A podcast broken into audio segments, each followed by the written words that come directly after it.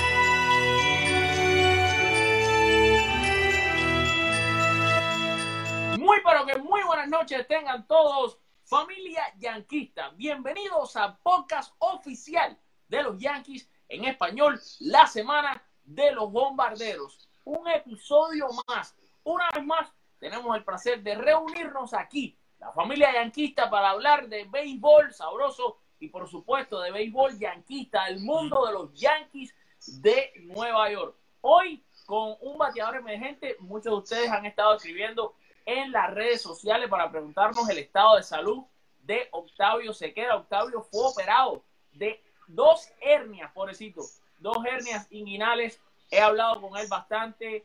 eh, la recuperación es bien dolorosa. Octavio está viéndonos en este momento desde la camita. Octavio reposa. Cuídate mucho porque muchísima gente se preocupó por ti. Mucha gente te quiere, Octavio, y mucha gente quiere que te recuperes. Pero para poderte sustituir esta noche, para que haya show y por supuesto, con este bateador de lujo que tengo aquí a mi lado, les presento para todos ustedes al señor Raúl Ramos. Raúl, ¿cómo estás?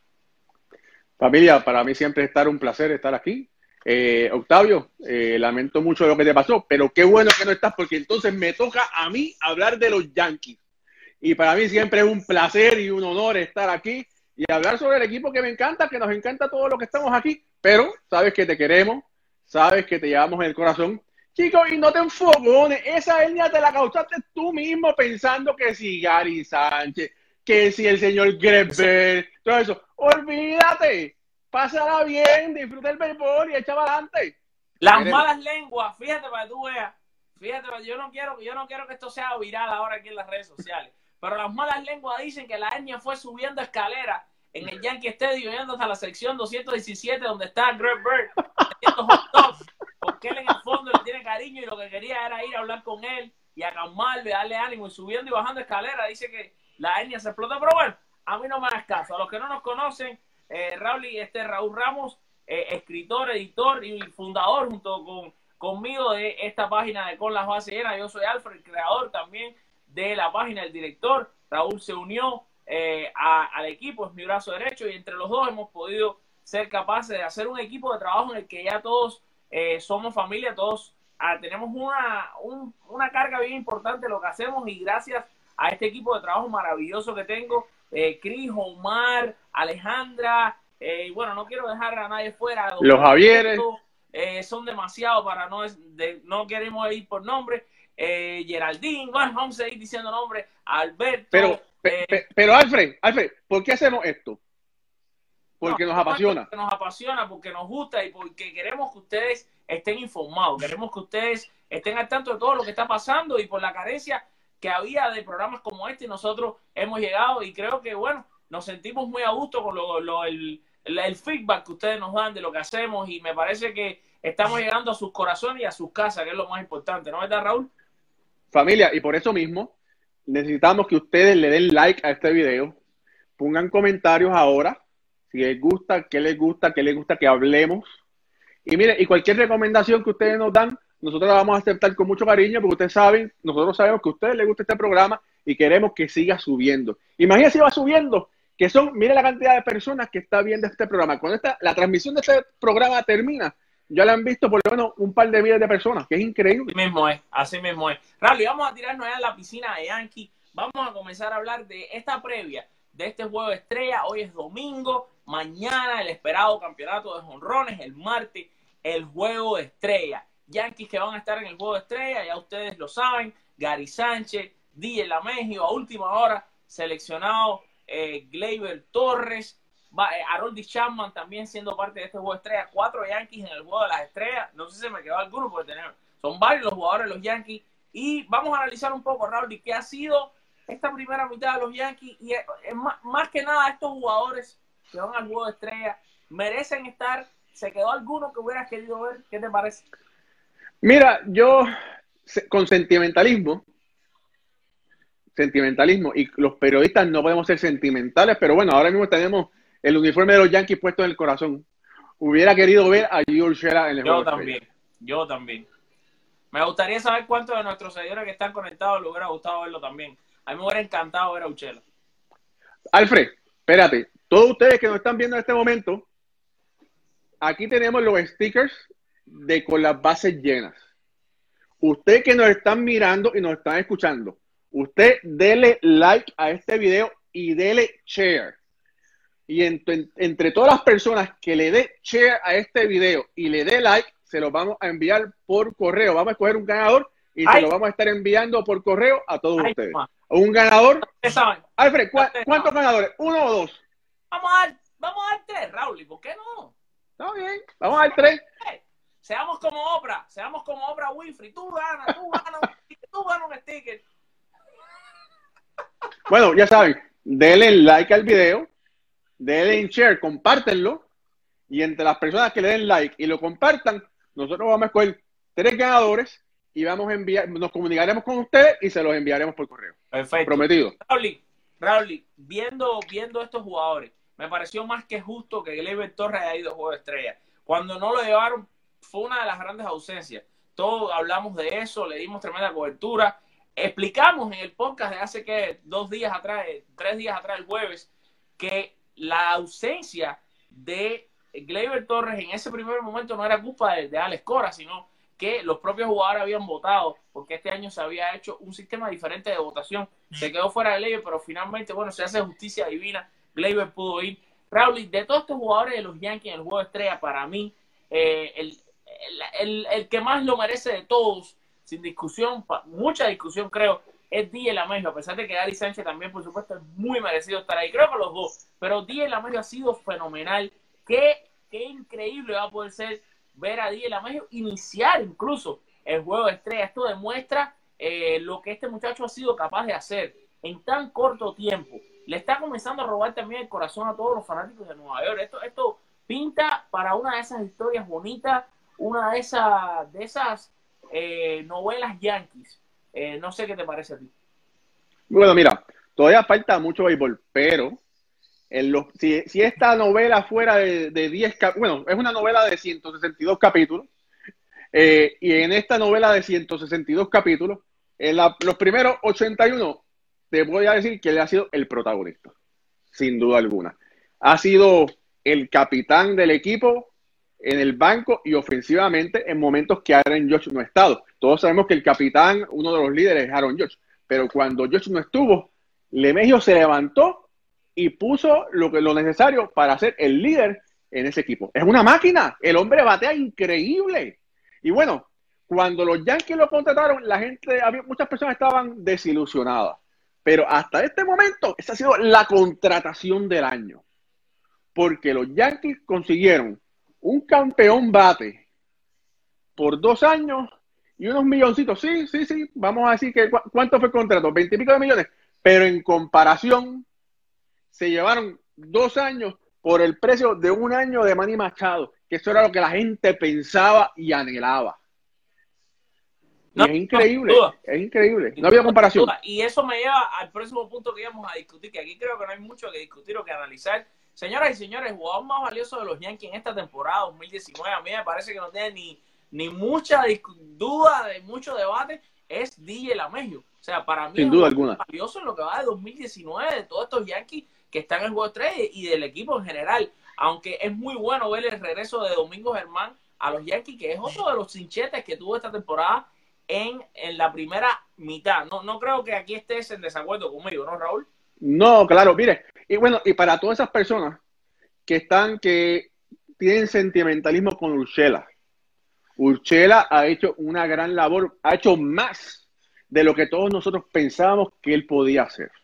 Sí, él siempre fue reconocido por su gran guante, una, haciendo unas jugadas de que salen en, los, en, en, la televisión de las mejores jugadas del día, de la semana. Con el bate ha sido una gran sorpresa. Ahora, no podemos ser ciegos y no querer, sí, yo quisiera que Urshela jugase más, pero tú no puedes sentar a DJ, no, no puedes sentar a Didi, no puedes sentar a Gleyber. ¿Qué vas a hacer? Tienes que tener, tienes que tener a Bolt y tienes que tener a Ford porque tienen más experiencia jugando primera base. ¿Sí? Quizás pudieras acomodar a Urshela en tercera, poner a DJ en primera, pero no, no es lo mismo. Ahora, esto le da un, un caramelo dulce a los Yankees. ¿Sabes por qué? ¿Y qué pasó con un jugador que se lesionó a principio de la temporada, que el año pasado tuvo una tremenda temporada? Nadie se acuerda de él. ¿Tú te acuerdas de él? Así mismo, Raúl, así mismo, así mismo. No, no, no, la, mira, Raúl, o sea, y, y esto, y mencionabas a Gleyber Torres en, la conversación, y este es el próximo punto que queríamos hablar. Raúl, Gleyber, lo que nosotros estamos viendo de Gleyber Torres es increíble, pero los expertos, y no hay que ser experto, el que lo ve jugar por la edad que tiene ese muchacho, apenas 22 años, sabe que lo que uno está viendo en este momento de Gleyber Torres es solo el inicio, es solo el inicio de lo que parece, Raúl, va a ser la carrera de una súper, súper luminaria de este deporte. Los Yankees son tan afortunados ahora mismo de tener a Gleyber Torres que yo me atrevo a decir, y, quiero aquí a lo mejor que tengamos un debate, que de todos los jugadores de los Yankees, Gleyber Torres es la, va a ser, en este momento no lo es, pero va a ser, probablemente en menos de una temporada y media, yo creo va a ser la cara de los Yankees.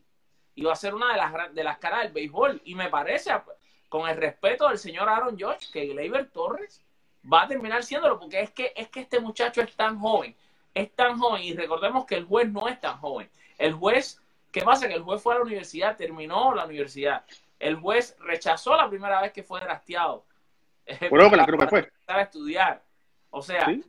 por, por tanto, exacto, el juez no es tan joven, ha perdido también bastante tiempo de juego con lesiones. Yo creo que este muchacho Lever Torres, si bien, claro, el juez va a seguir siendo una atracción de taquilla por el tamaño, los honrones, pero es que Gleyber también da honrones. Y es que yo te digo una cosa, uno lo ve jugar y uno se da cuenta de que Gleyber Torres está que a un 60% de lo que puede ser Gleyber Torres. O sea, no hemos visto todavía ese poder curtido. 22 años, señores, ustedes saben que dicen muchos expertos que un pelotero debe alcanzar su verdadera madurez a los 30 años. Bueno, te voy a decir más. Te voy a decir más. Yo estimo que ahora con esta tendencia de los equipos ofreciendo contratos de extensiones a sus peloteros, que los Yankees van a tener que tener mucha precaución con el contrato que ellos le van a ofrecer a Aaron Judge, porque eso le va a sentar pauta al contrato que le van a ofrecer a Gleyber Torres. Y en este momento, en este momento yo pienso que, que Gleyber Torres es más valioso que Aaron, Aaron Judge para ese equipo. ¿Tú sabes por qué? Bueno, si mañana eh, Josh no está, se pueden conseguir otros jardineros con poder, los reemplazan. Ahora, ¿cuántas veces tú puedes conseguir un tipo que te juegue la segunda base, que te juegue el shortstop, que te batee para promedio y que te batee honrones? ¿Cuántos hay por ahí? No, no, no, fíjate, fíjate que ese, ese, mira, ¿sabes qué? Ese es el tema caliente de este podcast.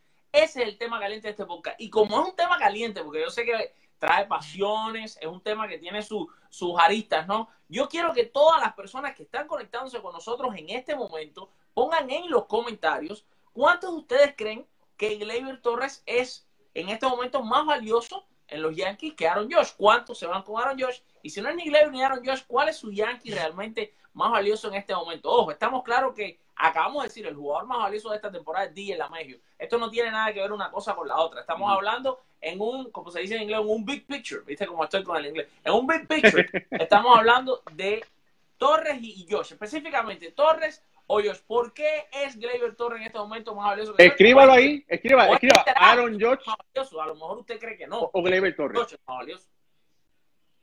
Sí. Mira, eh, ahora seguimos, seguimos. Aaron Josh, aparte de ser un tremendo pelotero en el diamante, es un líder en, dentro y fuera del equipo. Ahora, vamos a tener que seguir viendo qué es lo que va a pasar, ¿verdad? Ahora mismo, como pelotero completo, Gleyber tiene mi voto. No, no, yo te voy a decir una cosa, con dolor en el alma, porque me encanta Aaron Josh, pero la realidad es que es Gleyber Torres. Y hay una cosa que hay que, hay, hay una cosa que hay que analizar fríamente. Y aquí también la pasión no te puede cegar. Claro, todavía en el béisbol pueden pasar muchas cosas, pero el factor salud a Aaron Josh lo ha golpeado tanto desde tan pronto y Aaron Josh por su edad, déjame decirte que Aaron Josh tendría que tener temporadas de más de 50 jorrones en las próximas 5, 6, 7 temporadas seguidas dando más de 50 jorrones para que Aaron Josh termine con números que lo puedan llevar a, hacer, a decir que va a ser un salón de la fama. Porque el problema es que Aaron Josh no tiene, no le, no se ve que pueda tener el tiempo de juego necesario el resto de su carrera, quizás para tener números en Salón de la Fama. Y me estoy súper adelantando. O sea, estamos súper aquí, like, tirando pelotas contra la pared. Pero la realidad es que Aaron Josh no tiene 22 años, Aaron Josh no tiene 23 años. ¿Entiendes? Entonces, eso puede limitarlo un poco. ponte a pensar, hoy en día, 400 horrores no te ponen en el Salón de la Fama. Es que no te lo ponen. Y Aaron Josh se ha perdido muchísimo tiempo de, juego desde que, desde que debutó en Grandes Ligas. Ha estado lesionado tres veces o cuatro si la mente no me falla. Entonces, ¿sabes? Es difícil realmente creer que, bueno, bueno, si ahora vamos a decir que Dios mediante este muchacho no se lesiona más y empieza a jugar béisbol, puede tener las próximas 5 o 6 temporadas maravillosas. Vamos a decir que es 50 honrones, son 300 honrones. Eso no lo llevaría a tener 400 con los que tiene ya de por vida, que, que son más de 100. Entonces, o no ha llegado a 100, creo. De hecho, no ha llegado a 100. Entonces, tú juntos son 400 honrones. Hoy en día, 400 no te pone adentro. De hecho, nunca, nunca fue así. El 500 era el famoso número mágico para ponerte adentro. Y otras cosas que pasen, claro, evidentemente de aquí a 5 o 6 años, los Yankees a lo mejor ganan 3 campeonatos seguidos y George se vuelve el jugador más valioso en la Serie Mundial. Pueden pasar muchas cosas, pero sí te digo que si tú te tienes que quedar ahora mismo con uno de los dos, tú tienes que irte por la juventud del elector. Eh, mira, a mí, a mí me gusta pelear contigo como hace Octavio, pero te tengo que dar la razón. Gleyber sería, ¿verdad? El, si tuviese que escoger uno de los dos, tengo que coger a Gleyber porque por la versatilidad de Gleyber. no, pero segunda, pues, que a lo mejor vamos a pelear. Sí, sí, pero no, no. Mira, mira, yo... El temita es el siguiente. El temita es el siguiente. A lo mejor, a lo mejor en esta tampoco vamos a poder pelear, porque para mí es bastante obvio, pero yo creo que a no ser que suceda una debacle, un desastre, que los Yankees queden fuera de la postemporada yo creo que el manager del año, el premio al manager del año, ya está escrito y todo. O sea, ya está hecho el premio, el trofeo, le pusieron el nombre y se llama Aaron Boone. Y eso es el próximo punto que, queremos debatir aquí esta noche. Y por supuesto, estamos viendo que ustedes están comentando apasionadamente. Eso es lo que queremos que sigan comentando. Señoras y señores, para Alfred Álvarez, el manager del año de la Liga Americana sin discusión. Incluso si los Yankees tienen una segunda mitad un poco tan valiente, no tienen ni siquiera ganar 100 juegos. Se llama Aaron Boone. Lo que Aaron Boone ha sido capaz de hacer, lo que estamos viendo de estos Yankees, señores, un equipo que ha tenido 24 jugadores que han pasado por, han pasado por la lista lesionados, un equipo que ha perdido sus mejores fichas, sus mejores bateadores de poder, su mejor pitcher, su mejor pitcher, y dos veces. Perdieron dos veces su mejor pitcher. Perdieron a Severino, que era el as planeado para esta temporada, y después pierden a Germán, que se había convertido en el as que era Severino y los pierde a los dos. Y siguieron ganando y ganando y ganando. Yo creo que no hay duda, un ser humano cuerdo que diga que el manager de la Liga Americana no es Aaron Boone. Y después que dije todo eso, ¿qué vas a decir, Raúl? Que no lo es. ¿Y tú sabes por qué no lo es? No digas. Porque la prensa, escúchame, porque la prensa odia a los Yankees. Y entonces, por esa razón, mira, escúchame, escúchame, escúchame, escúchame, escúchame, escúchame. Aaron Boone tiene lo que se necesita para ser el escogido manager del año, sin duda alguna. Pero, pero, pero, lamentablemente, tú sabes que muchos compañeros periodistas prefieren votar por otra gente. uno de ellos. La prensa no puede odiar a Aaron Boone. Aaron Boone era de la prensa. Aaron Boone era, eh, fue comentarista en Pero tiene el uniforme de raya. Mira, mira, tiene el uniforme de raya. Mira, si Aaron Boone puede continuar, puede continuar con el empuje que tuvo la primera parte de la temporada, puede lograrlo. Si los números bajan, no lo logra. ¿Y tú sabes quién se lo va a llevar? Si ese es el caso, va a ser Rocco Verdelli. Raúl, ok. Vamos a ver. Yo quiero leer los comentarios que nos están poniendo nuestros seguidores. Por favor, comiencen a comentar. Es Aaron Boone. Ya tiene Aaron Boone eh, debajo de la manga el premio al manager del año. Incluso si los Yankees no ganan 100 juegos, incluso si los Yankees no ganan la división. Yo digo que incluso si no ganan 100 juegos, incluso si no ganan la división, es el manager del año. Raúl dice que si eso sucede, sería Rocco Valdelli. Yo digo que no. no. Yo digo, yo digo, yo digo que Aaron Boone tiene que ganar 100 juegos y ganar la división. Si no gana 100 juegos y, gana la, y no gana la división, no se lo, porque no se lo van a dar. No es que no se lo merezca, escúchame. No, óyeme, no seas un millennial. Escúchame, no seas millennial. Acuérdate, acuérdate que la gente piensa que los Yankees somos el imperio. Y por eso mucha gente nos detestan. Pero, pero, ¿dónde está mi espada? Bueno, no sé dónde está. Pero, por eso te digo que para poder él ganarlo, tiene que ir mucho más de lo que, tiene, que otros dirigentes tienen que hacer. Y fíjate que hoy estamos dándole candela a este podcast, porque el próximo tema que vamos a traer a la mesa también va a levantar pasiones. ¿Sabes por qué? Porque el próximo tema que queremos tocar en el podcast de esta noche, esto es, estoy, estoy con una antorcha, hoy, estoy aquí con una antorcha dándole candela a todo esto. Oye, espérate, espérate, espérate, espérate, espérate, espérate, espérate. Acuérdate lo que le pasó a Octavio. Cuidado, acuérdate, acuérdate lo que le pasó a Octavio, cógelo suave. yo no quiero tener que hacer el problema yo solo. Déjame, déjame respirar que la etnia, yo también. Respira. déjame bajar la etnia, espérate, no va a ser pase con Octavio. Fíjate lo que te voy a decir. Tengo un tema caliente, caliente. ¿Sabes por qué? Échalo, dale. El tema es el siguiente. Regresa Domingo Germán a los Yankees. Si ustedes se ponen a pensar, regresó un pitcher abridor estrella, porque ha sido estrella esta temporada. La pregunta es, y el debate que vamos a tener es el siguiente.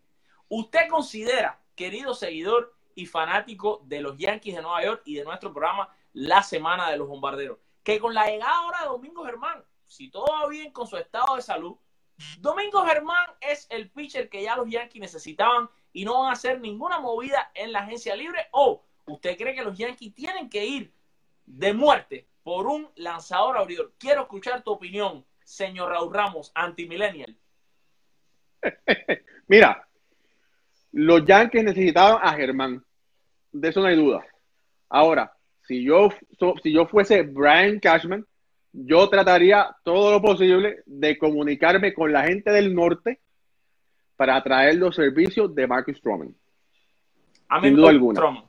Pero yo te voy a hacer una pregunta. A mí me encanta Stroman. Y no me voy a contradecir porque en otro show lo he dicho, pero te voy a hacer una pregunta. Si llega Stroman a los Yankees, y vamos a poner que llegue por un precio decente, no tuvieron que entregar tantos hombres de primera línea, en las ligas menores y toda la historia. No, no, tienen, van a entregar que entregar parte de la finca por Stroman. ¿Qué tú vas a hacer entonces con la rotación? Porque tú tienes entonces a, tienes a Germán, tienes a Paxton, tienes a Tanaka, tienes a Hap y tienes a Sabatia. Tú te vas con seis abridores o tú vas a tener que decirle a Sabatia en su año de despedida, que por cierto le van a hacer un homenaje en el juego de estrella del Marte. ¿Tú crees que entonces tú le dices a Sabatia, Sabatia, vas para el banco a, de pitcher relevista que nunca lo ha hecho o te quedas con una rotación de seis abridores? Y este tema es caliente. Bueno, espérate, pero estamos, no me mezcle la gimnasia con la magnesia. Y me explico. ¿Estamos hablando de esta temporada o estamos hablando para la próxima? ¿Por qué? En este momento Severino no está. En la temporada que viene, Sebatia no va a estar. Okay. Sebatia no va a regresar, ¿verdad? Y acuérdate una cosa, el equipo de abridor de los pitchers de los Yankees están jugando la papa caliente. Dale, lesionate tú ahora, coge la papa caliente. Ok, voy yo.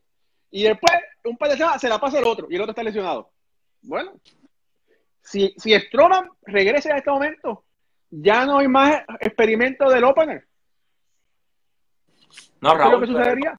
El opener estaba pasando porque Germán no estaba. Yo te digo una cosa, yo me voy con rotación de seis abridores. Te lo digo desde ahora por muchas razones. Y creo que a lo mejor me van a matar en los comentarios, pero yo me voy con esa. ¿Por qué? Mira, Sabatia le va a encantar poder tener un día más de descanso y poder lanzar, tener cinco días de descanso en vez de cuatro. Masahiro. Tanaka, históricamente en su carrera, es un cinchete lanzando con cinco días de descanso. ¿Por qué? Correcto. Porque así lanzó su vida entera en Japón. Y en Japón se Es correcto. descansa cinco Se descansa más. Exactamente, porque los lunes no se juega. Si, si mal no, si, si no, no me equivoco, los Sí, lunes no se juega. Y hay, y, y- o son seis abridores, una de las dos cosas. Y por eso es que él de- tenía un día de descanso. O sea, todos los pitchers japoneses siempre vienen aquí. Y una de las cosas. las Recuerda se- que, que en Japón la temporada en tiempo es más larga y los juegos están más esparcidos. Exacto. Ahora, yo me voy con una rotación de 6 y creo que funcionaría. Y creo que funcionaría, pero ¿sabes qué? Yo tengo un presentimiento, y aquí me van a matar. Yo tengo un presentimiento que los Yankees no van a coger, no, perdón, esa palabra, porque en otros países no se puede decir, no van a tomar a ningún lanzador en el periodo este de agencia libre. Yo sé que me van a matar, tú y la gente, y van a no estoy diciendo que yo lo quiera, estoy diciendo que creo que no lo van a, que no van a, no van a buscar así un pitcher de primer nivel. Mira, todo depende si Toronto quiere negociar y también todo depende que los Yankees están dispuestos a ofrecer. ¿Por qué? Tairo Estrada está disponible. Lamentablemente, a mí me gusta mucho Tairo Estrada. Lo encuentro que tiene mucha versatilidad. Pero ahora mismo no hay espacio de los Yankees para él. ¿Qué van a hacer con él? ¿Verdad? Para que se pudra en las menores, mejor cámbialo. Él merece estar eh, jugando regular o si no como, como utility. Puedes darlo a él. Fíjate, Eh, Raúl, a- teníamos un, tenemos otro tema más. Este, este programa está bien bueno. Eh, está, es que hemos, tenemos buenos temas y parece mentira que estemos allá en el descanso de, de Juego de Estrella y todo el mundo se esté preparando para, la estrella, para los Juegos de Estrella, que son celebraciones así todas, todas felices, todas, y nosotros aquí haciendo un podcast que tiene peleando, peleando.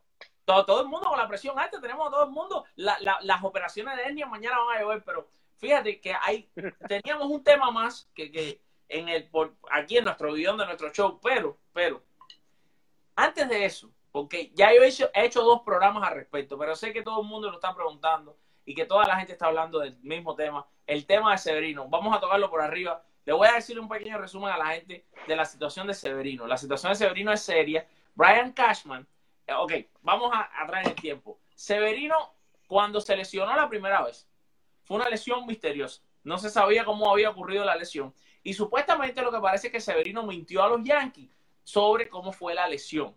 Brian Cashman no se tragó a esa aspirina, mandó una investigación de cómo había sido la lesión de Luis Severino. La otra cosa que sucede y que salió a la luz pública fue que el equipo de médicos de los Yankees de Nueva York dijo que sí, el hombre está bien, se siente recuperado, ya está eh, perfecto, pero lo normal en ese, en ese caso es hacer una resonancia magnética para saber si ya estaba sano. Resulta que no hicieron la resonancia magnética, regresó Severino a lanzar, se relastimó otra vez Severino y la justificación de los médicos de los Yankees, lo cual parece una broma que esto sea un equipo de médicos del, del equipo de, de, todos los deportes más famosos, el equipo más famoso profesional de la, de la historia de este país, eh, que simplemente no se lo hicieron porque Severino le tiene terror a las máquinas de hacerse las resonancias magnéticas, porque parece que le da claustrofobia, no sé ni qué, y eh, no se hizo la prueba. Y entonces hay muchas cosas. Yo vi a Cashman bastante exasperado en la conferencia de prensa que dio y habló de eso. Y eso para que ustedes sepan, para profundizar más en esto, les estoy dejando en el, estamos saliendo en YouTube también, les estoy dejando en las tarjetas la, el, el programa que hablamos de eso, está en la descripción también, lo pueden buscar. Hicimos dos podcasts hablando sobre, hicimos un podcast y un cafecito con los Yankees, donde le dedicamos casi todo el tiempo a Luis Severino y a lo que habían hecho los, los médicos con Severino para que usted se empape más el tema. Pero Raúl, antes de pasar al tema de ese final que también tenemos, que es caliente, quiero escucharte sobre Severino, porque la verdad esto a mí me dejó con la boca abierta. Mira, yo no entiendo. Y tú sí por qué no entiendo. Para las personas que nos están viendo o nos están escuchando, eh, las personas que se hacen un MRI, una, una prueba de resonancia magnética, sí, son un cuarto que son encerrados, pero aquí en Estados Unidos hay unos cuartos que son abiertos. Sí, está el cuarto, pero no es una máquina que te meten, es abierta. Yo no entiendo. Yo, eh, cuando uno tiene pánico, es muy difícil eh, controlar el pánico. Pero lo que yo no entiendo, mira, ¿por qué no le dieron un calmante? Lo adormecieron y mira, y métanlo. Y le hacen la prueba. Pero además, Pero ¿por qué ¿cómo? La, Raúl? ¿Por qué la mentira? Eso es lo que yo no entiendo. 100% decir que estás al 100%. ¿Por qué la mentira? Estás apurado por ir a lanzar. Y además, hay, hay mucho misterio con cómo fue la lesión de Severino. Mira, Fíjate yo te voy a decir una cosa. Supuestamente Cashman sabe el resultado de la investigación y no lo ha sacado a la luz. A lo mejor es hasta un problema que le puede costar a Severino una suspensión. ¿Sabrá Dios? Mira, ¿será que Severino tiene mentalidad de futbolista? Porque tú sabes que los futbolistas dicen, tú sabes que los futbolistas dicen, oh, yo estoy bien, yo estoy bien y están lesionados. Esa es la única explicación que yo a cerrar. Vamos a cerrar con la antorcha aquí. Cerrar no, porque después tenemos el segmento de los tres strikes. Vamos a cerrar los temas de los Yankees con esta antorcha. Mira, es muy simple. ¿A dónde llegan los Yankees en 2019? Raúl Ramos y todos los amigos que están conectados con nosotros. ¿A dónde llegan los Yankees en 2019? Llegan a la Serie Mundial. Llegan a la Serie Mundial. ¿Ok? Yo te voy a decir una cosa. Llegan a la Serie Mundial también los Yankees en 2019. Yo creo, mira, yo creo que este año es mágico para ellos. Demasiadas cosas han pasado. Eh, y el que cree un poco en las cábalas, ¿no? Eh, bueno, los dos locutores de los Yankees, las dos voces más reconocidas de los Yankees, también se han lesionado, también han tenido problemas. John Sterling falló más de 30 años narrando a los Yankees sin parar, va a perder su, perdió ya su primer juego. Michael Octavio, a oye, Octavio se queda, está lesionado. Octavio Ten cuidado tú, ten Yo cuidado. creo que esto es lo perfecto para ese documental espectacular que nos va a regalar después MLB al final de la, de la temporada, cuando hagan el World Series Film. Yo creo que sí, yo creo que, que los Yankees van a llegar a la Serie Mundial. Oh, en la Serie Mundial puede pasar cualquier cosa, pero yo creo que van a llegar a la Serie Mundial y hoy, hoy, más que nunca, estoy seguro de mi pronóstico de Yankees contra Dodgers en lo que va a ser la Serie Mundial más vista. Probablemente en la historia desde que estamos en la época esta de la Internet, creo que va a ser la más vista porque son los dos equipos que tienen más mercado, los dos equipos que tienen el morbo, que han estado locos por enfrentarse, que no se enfrentan desde el año 1981. Yo creo que va a ser espectacular. No sé qué creas tú, pero lo más importante es que quiero que todos nuestros seguidores que están conectados con nosotros en este momento nos pongan, ustedes, amigos que nos están viendo, que nos están escuchando, los que nos están escuchando pueden ponerlo también en los comentarios, porque las plataformas de podcast tienen para comentar. Pero si no, cierre los ojos y en su corazón diga a dónde llegan estos Yankees en 2019 y de alguna manera escríbanos y mándenos a decir, sean en los comentarios, si está viéndonos en Facebook en YouTube, en, los comentarios de la plataforma de podcast por la que nos escuche, o si no, nos escribe a info arroba con las bases llenas.com y díganos a dónde llegan estos Yankees del 2019. Raúl, ¿estás preparado? Yo siempre estoy preparado, mi pana.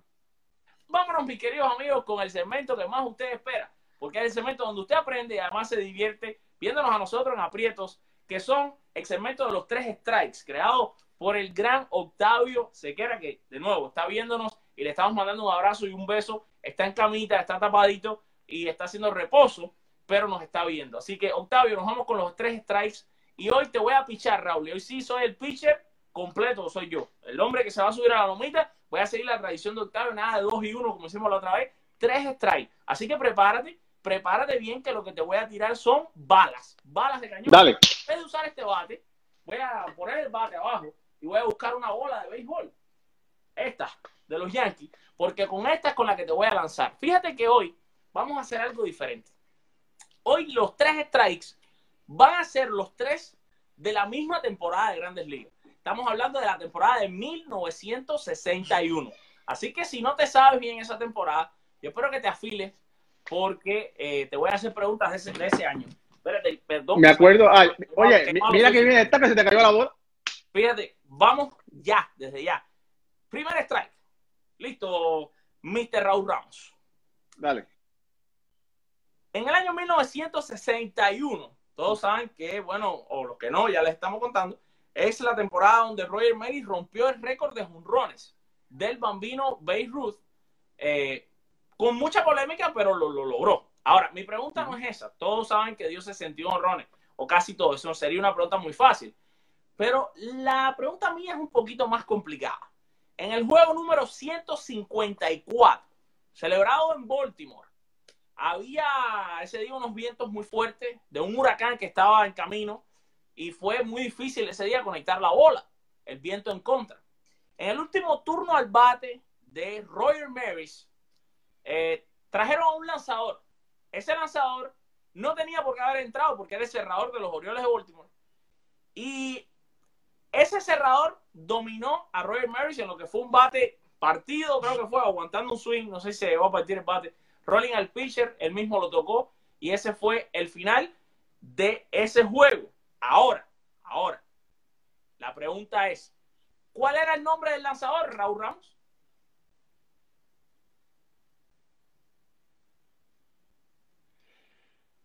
Uh, uh, diré duro. Déjame pensar, espérate. Déjame pensar, espérate. Uh, Ese, uh, ese 100 fue-. 100, dale, que Hoy Wilhelm. dale, dale, uno.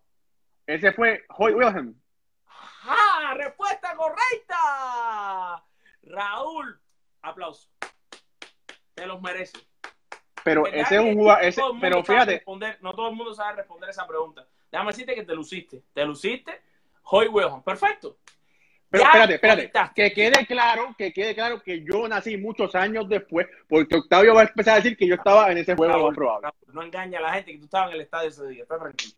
No engañes más a la gente. Mira, fíjate que podemos agregar a ese momento que el manager de los Orioles de Baltimore le pagó mil dólares. En esa época, mil dólares hoy en día son, no sé, 150 mil dólares a ese lanzador por tal de que sacara out. No sé si fue mil o 500, pero le No pagó mil dólares en ese tiempo eran como diez mil, como diez mil ahora. como 10 mil ahora. Por tal de que sacara out a Roger Maris. ¿Y por qué? Eh. Usted se preguntará por qué. Bueno, porque si Maris conectaba en ese turno, empataba a Babe Ruth con 60, en ese momento tenía 59, porque ya en ese juego había conectado un jorrón. Entonces, si lo rompía después, el récord valía, porque lo que pasó fue que el comisionado de béisbol hizo que el récord, los récords solamente podían hacerse la misma cantidad de juegos. Entonces, evidentemente ese día Roy Murray solo pudo conectar uno, había mucho viento y termina con 59 jonrones en ese juego. Y entonces después, ya en el Yankee Stadium conecta el 60, luego se demoró cinco juegos creo para conectar y en el último día de la temporada conecta el número 61. Vámonos con el segundo strike.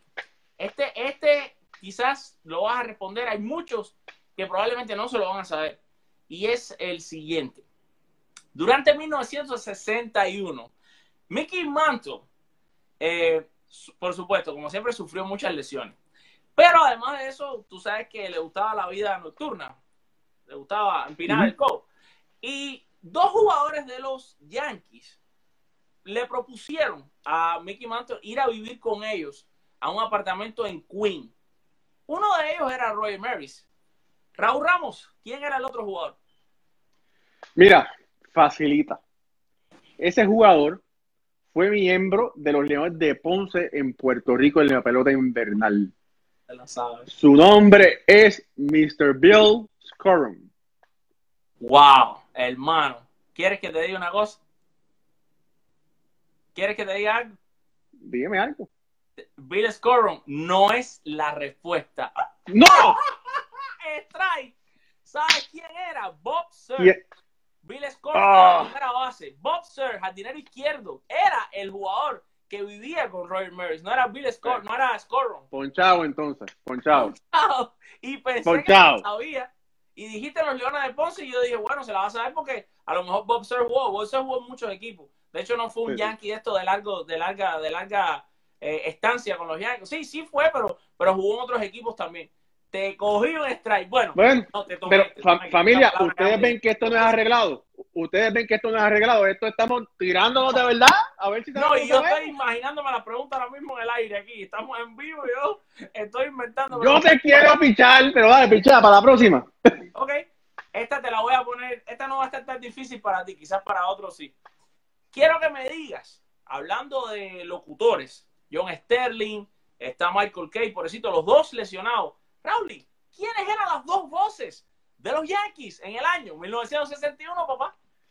Eh, Phil Risuto, ¿Cómo? Phil Risuto, Ok, y la voz de los Yankees. Ay, ay, le meto otra strike más. Ay, no. espérate. Ah. Pero si es el más famoso de todos. Sí, pero espérate que no me, no me- lo tengo la tengo la vi- tengo la fotografía de él en mi cabeza, pero no me acuerdo. Bueno, Phil Risuto era una de las voces y no me acuerdo no me acuerdo la otra. La otra es Mel Allen. Allen, Mel Allen, Mr. Mel Mel Allen. Allen. Esto es un diste, un. diste un foul. Mira, te voy a decir, diste un foul. Como aceptaste uno de los dos, diste un foul. diste un foul, tranquilo, tranquilo, diste un foul. Te voy a cerrar con una para que te la voy a poner fácil. Bueno, ¿cuál de ellos honró es honró 61 de Roy Mers? Mira, dale. Me- ¡No! ¡Te ponchaste! Phil honrón Rizzuto. Lo, lo narró Phil Rizzuto. Phil Rizzuto. Holy cow, he did it. Así es la narración. Sí, Holy sí, sí, cow, sí. he did it. Oye, te ponchaste. Esto es para que tú veas que yo no estaba allí. No, tú- Raúl, tú estabas, pero tú, tú estabas, pero no tenías, cuando aquello tú eras, tú eras un niño pobre y no tenías dinero para pagar en un radio. y no supiste quién lo narró. Mira, Mi amigo, gracias, gracias por ahí estar divirtiéndose ustedes junto con nosotros. Gracias por estar comentando. Gracias a todos los que nos están poniendo tantas buenas vibras, tantas bendiciones y tantas cosas buenas. Yo creo que este ha sido uno de los programas que más me ha divertido. Este programa ha quedado espectacular. Hemos tocado temas súper calientes. Creo que el más caliente de todo y que dejó más eh, encendido todo es, y así creo que vamos hasta titular este, este episodio, es eh, Gleyber Torres o Aaron Josh. ¿Quién es más, quién es más valioso para los Yankees? Y, y además de eso hemos hablado de muchísimos temas más. Raúl, decirte que cada vez que te tenemos aquí en el programa es un placer. Ya esto es más un programa de tres que de dos, ¿no? Tú, tú siempre estás ahí y a veces cuando lo hacemos yo y, y Octavio también entras tú por ahí con tus entrevistas que por cierto son muy valiosas. Recordarle a todo el mundo que Raúl estará viajando a Cooperstown próximamente para tener el orgullo, el honor, vaya, no sé ni cómo decir, de estar presente en la inducción al Salón de la Fama. Ahí va a estar Mariano Rivera, Raúl va a estar con entrevistas exclusivas y bueno, nada, voy a dejar que Raúl mismo se despida de ustedes y le mande todas las buenas vibras que él tiene adentro. familia, gracias por estar aquí con nosotros. Para nosotros es un placer estar en sus celulares, en sus computadoras, por YouTube, en sus carros. Para nosotros es un placer porque hay tantas cosas que usted puede ver o puede escuchar o puede mirar en la televisión o en internet y que ustedes nos escuchan a nosotros. De verdad que eso nos llena de mucha emoción. Y como sí, como dijo mi, mi amigo y mi hermano Alfred Álvarez, tengo el privilegio de que voy a estar en Cooperstown en la inducción del señor 100%, del señor Mariano Rivera. Y ahí eh, nuestra página con las bases llenas estará haciendo, diciendo presente. Somos una de las pocas páginas en español, bueno, una de las pocas eh, eh, periodistas, prensa, vamos a decir, en español de. Estados Unidos. Somos, somos privilegiados, dilo así. Es así, y, está- y vamos a estar allí. Y voy a estar enviando cápsulas cada vez que tenga un, un momento. Nadie sabe a quién vamos a poder entrevistar. Tengo, eh, tengo eh, información que voy a, a poder entrevistar posiblemente a Gus Gossage, Uh, de la fama de los Yankees. So, eso eh, estamos, estamos intentando eso y, y- y es posible que también pueda entrevistar a Orlando Cepeda, ay, también papá, del Salón de la Fama. Así que bueno, pero bueno, uno no sabe, durante este tiempo de celebración, cuando se, se, se exaltan a los jugadores del Salón de la Fama, hay peloteros de grandes ligas. Eh, ve allá en Cooperstown, no tenga, eh, diga hola, preséntase y con, mucho, y, con, y con mucho gusto y con mucho cariño voy a hablar con usted. Nada, mi gente, darle las gracias, decirle que los queremos muchísimo, que Dios me los cuide a todos. Y nada, Raúl, y que fíjate que un yankee dijo una vez, sabiendo que estaba a punto de morir, que sentía el hombre más afortunado de la faz de la tierra por estar en Nueva York, por ser un yankee, por tener tantos fans, nosotros nos sentimos los más afortunados del mundo, del universo, de tenerlos a ustedes como seguidores. Gracias, que Dios me los bendiga y los esperamos el próximo domingo a las 7 y 30 pm en la semana de los bombarderos.